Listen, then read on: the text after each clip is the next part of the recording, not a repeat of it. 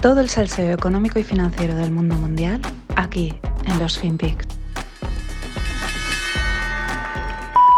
Um, I think what's under consideration is a proposal that uh, Senator Wyden and the Senate Finance Committee have been looking at that would um, impose um, a tax on unrealized capital gains um, on liquid assets held by extremely wealthy individuals, billionaires. Um, I wouldn't call that a wealth tax, but um, it would help get at uh, capital gains, which um, are an extraordinarily large part of the incomes of the wealthiest individuals. And uh, right now, uh, escape taxation uh, until they're realized, and often they're unrealized, and at death uh, benefit from uh, so-called step-up of basis. So it's not a wealth tax, but um, a tax on capital gains.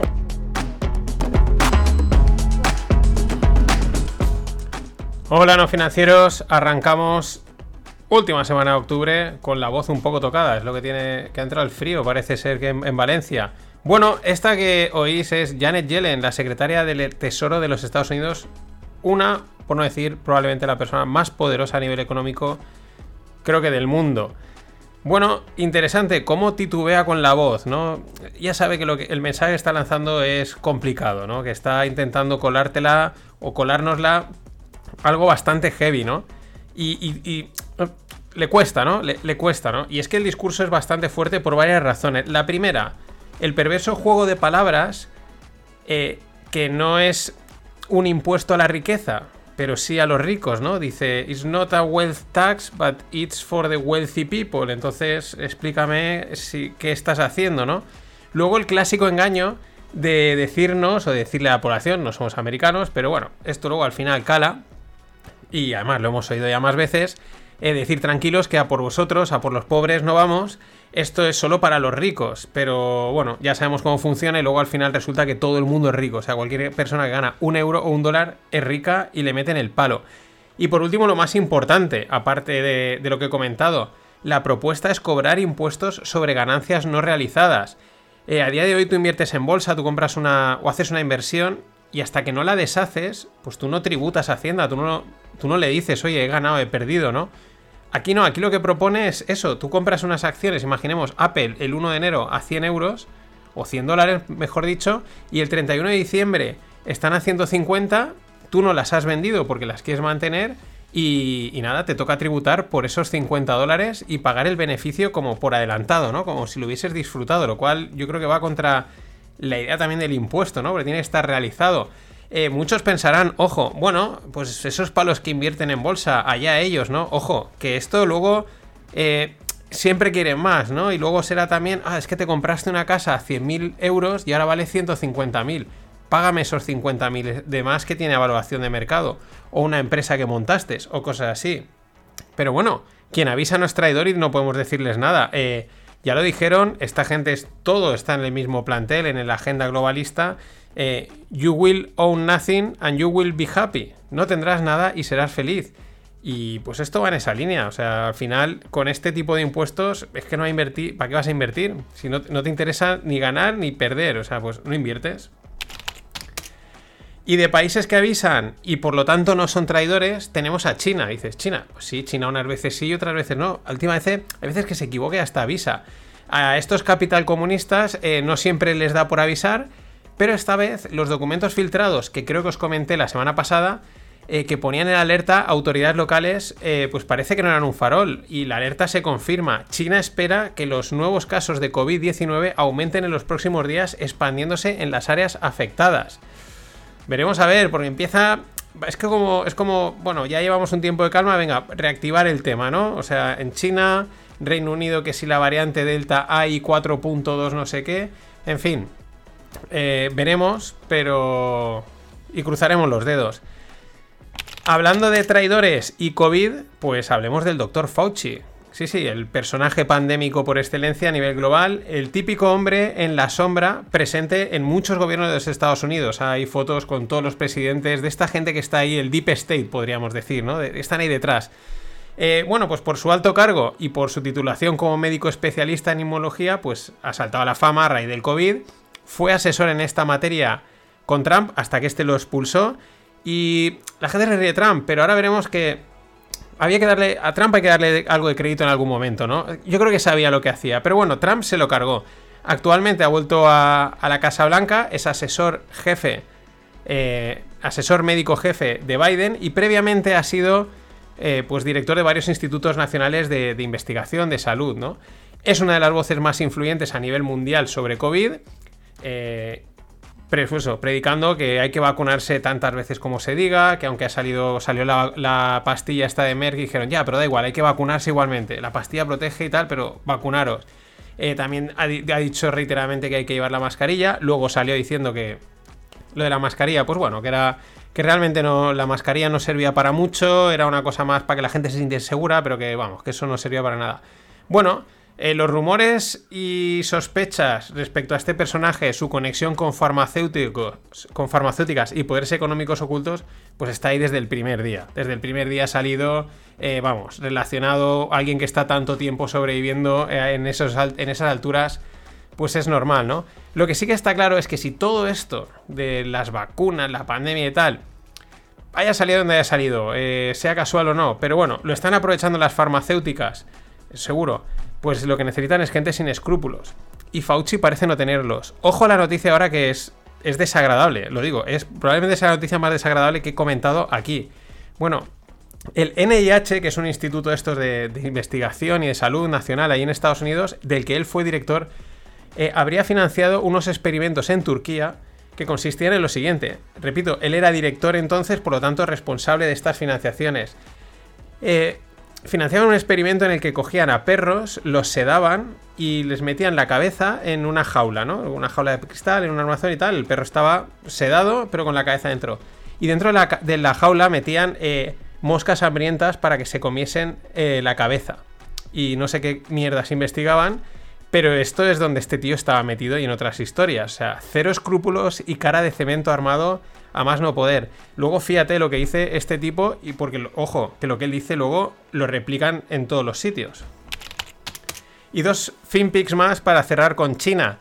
Eh, Apple estaría ayudando a China para oprimir la religión islámica. O sea, los chinos le habrían dicho, oye, tienes que quitar el Corán y la, bueno, la Biblia también, eh, de todas las apps y de todos los sitios que aparezcan. Aquí el dinero manda. Y pues bueno, vamos con las escaseces, que es lo que, pues lo que está de moda últimamente. Europa compra el 95% de magnesio a China y parece ser que se podría quedar sin este metal eh, para finales de noviembre. El impacto sería muy fuerte en la, en la industria automovilística, aeroespacial, de defensa y mucho más. Va de escaseces, amigos. Y algunos datos más. Con el problema del suministro del magnesio afectando especialmente al sector automoción, pues lo primero que a uno le viene a la mente es Alemania. Bueno, hoy el Instituto IFO, que es una prestigiosa entidad alemana de análisis económico, de ahí de, la zona de Baviera, de Múnich, pues ha publicado datos y declaraciones pues para preocuparse un poquito, que es lo que toca. Dicen que el sector de coche, la capacidad de utilización ha caído de 85,2 a 78,2. Mm, no sé lo que es la capacidad de utilización, no lo he mirado y tal, pero bueno, es una caída considerable.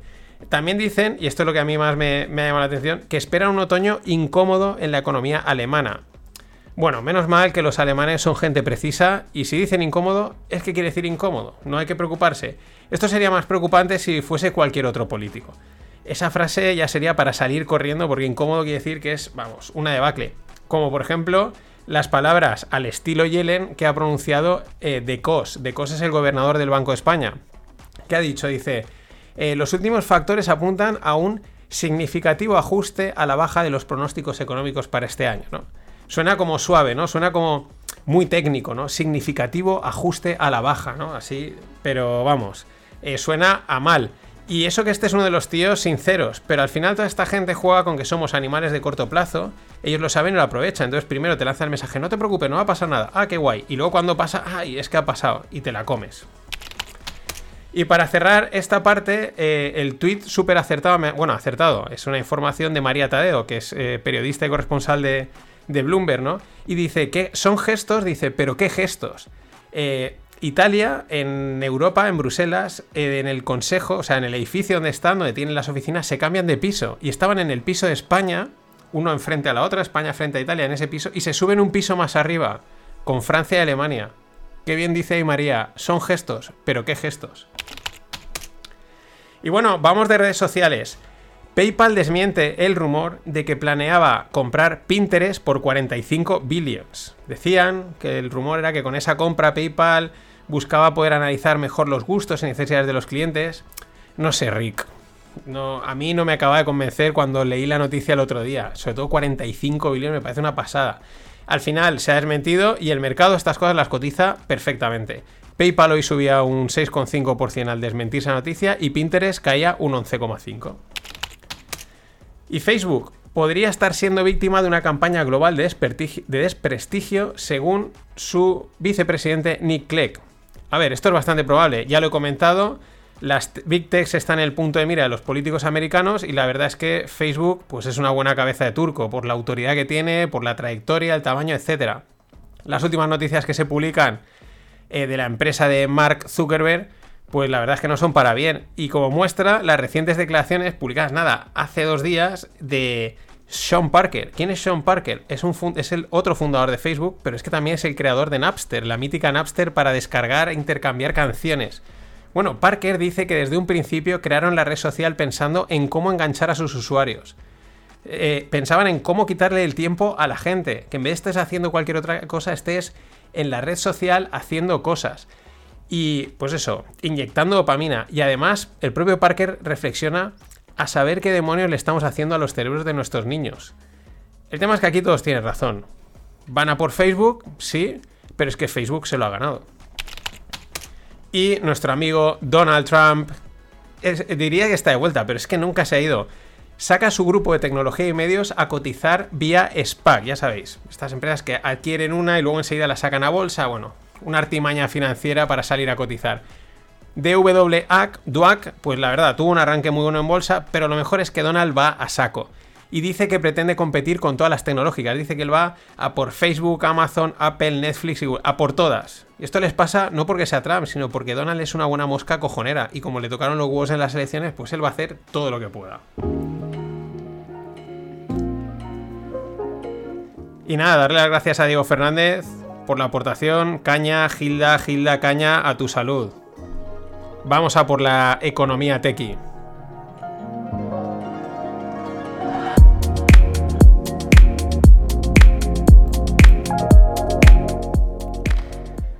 Y en el mundo startup, una noticia chula, Multiverse. La empresa Multiverse es una startup española de computación cuántica. Hacerá una ronda de 10 millones de euros eh, muy guay, muy guay, porque la computación cuántica tiene mucho potencial y, bueno, es quizás un sector de mucho futuro, pero cada vez ese futuro está más cerca.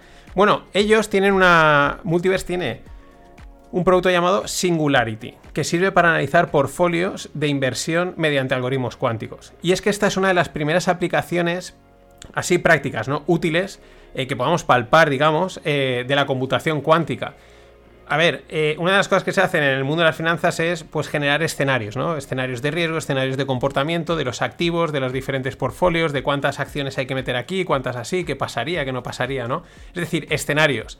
Y a partir de ahí asignar capital de la forma más óptima. Bueno, ese es un problema perfecto para el mundo cuántico, porque es.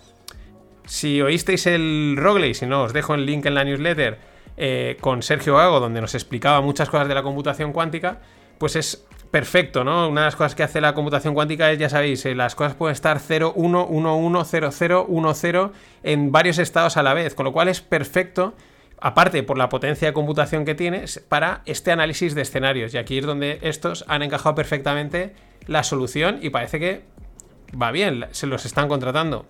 Ya digo, es una tarea que requiere generar miles de escenarios, requiere mucha computación y bueno, pues es complicado. Pues oye, ole para estos que son de, San Sebastián. Y para cerrar, tres noticias cripto. Tres noticias de convergencia el mundo cripto. La primera, se había rumoreado que Brasil se preparaba para declarar legal Bitcoin, de la misma forma que lo hizo El Salvador. Finalmente, la regulación que preparan no contempla esa condición, no va por esos lindes, sino que va enfocada a las CBDCs, las Central Bank Digital Currencies, las terroríficas CBDCs, y cuando las pongan ya veremos lo terroríficas que son. Aparte de eso, pues también para definir pues lo que quieren hacer todos, los virtual assets y sus servicios, ¿no? Esta nueva, este nuevo criptosector, bueno, que es un activo virtual, que es una cripto, que es un servicio asociado a ello, ¿no? Que la verdad, ese marco sí que es importante definirlo y es donde están todos. Por otro lado, la CBOE, la Chicago, Chicago Board, of Exchange, que me estaba ahí traspapelando, adquiere ERIX para entrar de nuevo en el mundo de los criptoactivos. Bueno, ERIX es una plataforma de clearing, spot y derivados cripto. Y este es el detalle, que desde su fundación ha cumplido estrictamente las regulaciones. O sea, la crearon ya directamente, no en el modo offshore este que hemos estado hablando de Tether y tal, sino desde el principio llevamos a hacer las cosas acorde a cómo deberían de ser, aunque no haya regulación, pero a tratar esto como si fuese un activo financiero serio, ¿no? Y esto es interesante, cómo la CBE compra una empresa que cumple perfectamente las regulaciones. Y es que este es el tema, saben de qué va esto y saben que aquí, pues, el que quiera que juegue, pero a la larga le va a ir mal. Eh, por otro lado, también es interesante que CBOE es la competidora de CME, de la Chicago Mercantile Exchange, que es la histórica eh, cotizadora de derivados financieros de mil tipos. Hay varios, pero esta es la más grande, la más histórica. Claro, esta última CME se anotó el tanto de aprobar los futuros de Bitcoin en 2017. De hecho, el otro tanto es que, claro, están siendo la referencia oficial de valoración de muchos productos linkados a Bitcoin, como puede ser con los...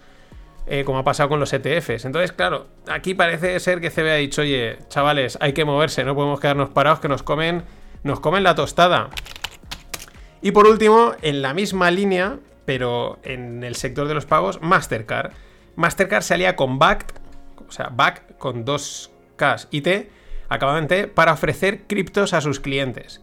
Eh, y aquí viene también lo interesante. BACT es propiedad de ICE. ¿Qué es ICE? Pues ICE es otro operador clásico de mercados desde Nueva York, estilo CME, CBOE. ¿Vale? Aquí cada uno, pues uno se dedica a un tipo de, mercados, más de materias primas, el otro más de energía, pero bueno, operadores, ¿no? Los que montan los mercados, los que hacen que las órdenes entren, se, casen, etcétera, los que lo organizan, ¿no? Y ICE es otro de los grandes, que ya había montado BACT para, bueno, para meterse en el mundo cripto y ahora Mastercard se alía con BACT.